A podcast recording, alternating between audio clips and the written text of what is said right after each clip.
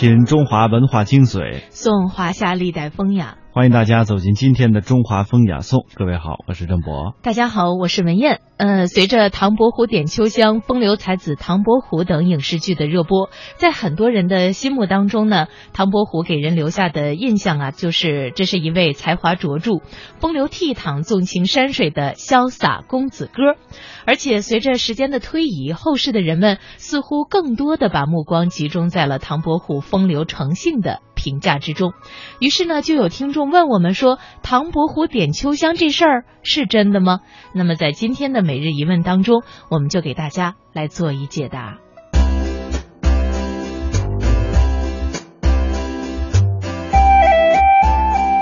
沧海桑田，岁月留痕。从春秋战国到当今时代，中华文化积淀着颗颗璀璨的精华。时代变迁，我们的表述方式发生了哪些变化？古与今都有哪些异同？每日一问。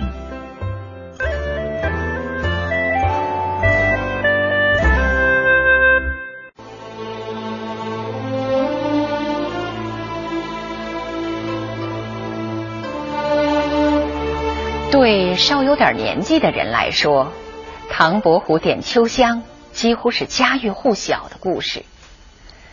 名人冯梦龙已在《警世通言》中编入了唐介元一笑姻缘，另外属于说唱文学的子弟书《宝卷》等都有此题材的作品。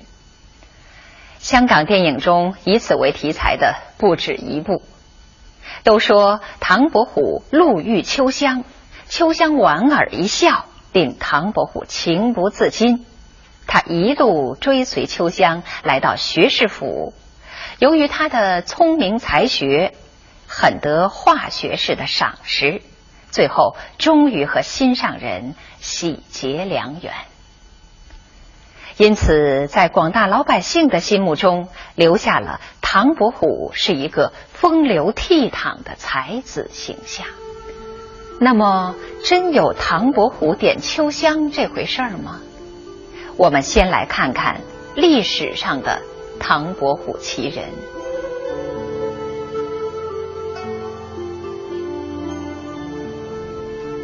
唐伯虎，名寅，字伯虎。出生于苏州的一个小商人家庭，他的先祖曾是唐朝功臣，他是明代著名的画家、文学家。他的画题材广阔，既善画山水，又工人物花鸟，画法写意，工笔俱佳。从历史记载来看。唐寅生平有这么几个特点：首先，他的确是一个才子，在弘治十一年举行的乡试中，他就名列第一，被时人称作“唐介元”，并被学士程敏正所激赏，一时之间才名远播。其次，他也的确性格放浪。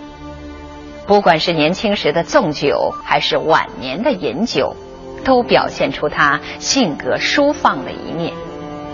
再次，就是他仕途多舛。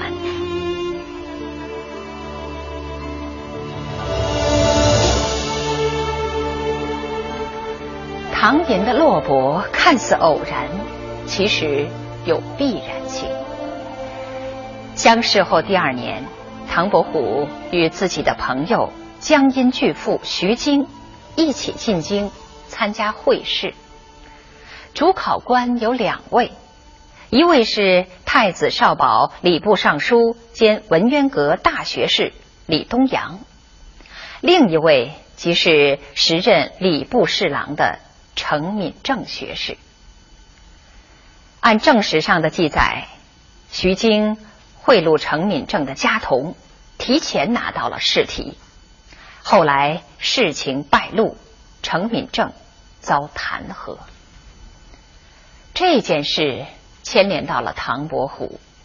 其实，徐经是否真的以贿赂程敏正家童得到了试题，当时的史料或者语焉不详，或者相互敌伍。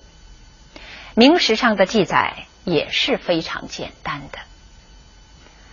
唐伯虎才高如此，又有主考官的赏识，根本用不到参与这种舞弊的事，把他牵扯进去，完全是冤枉的。但程敏正在公开场合不止一次赞赏唐伯虎的文章，唐伯虎又是一副百无禁忌的狂放姿态，这显然触犯了宗法社会立身处世的大忌。换言之，唐寅这样的性格，即使不在程敏正这件事上栽跟头，也会栽在别的事情上。科场失意的唐寅在苏州桃花坞修建了桃花庵别墅，退避其中，自称桃花庵主，过起了以卖文卖画为生的诗酒生活。但这种宁静又被宁王朱宸濠的礼聘所破坏了。宁王朱宸濠早有意志，为了替日后打基础。他做出礼贤下士的样子，对唐寅礼遇有加，既以百金为聘，又在南昌专门为他修建了一套别墅。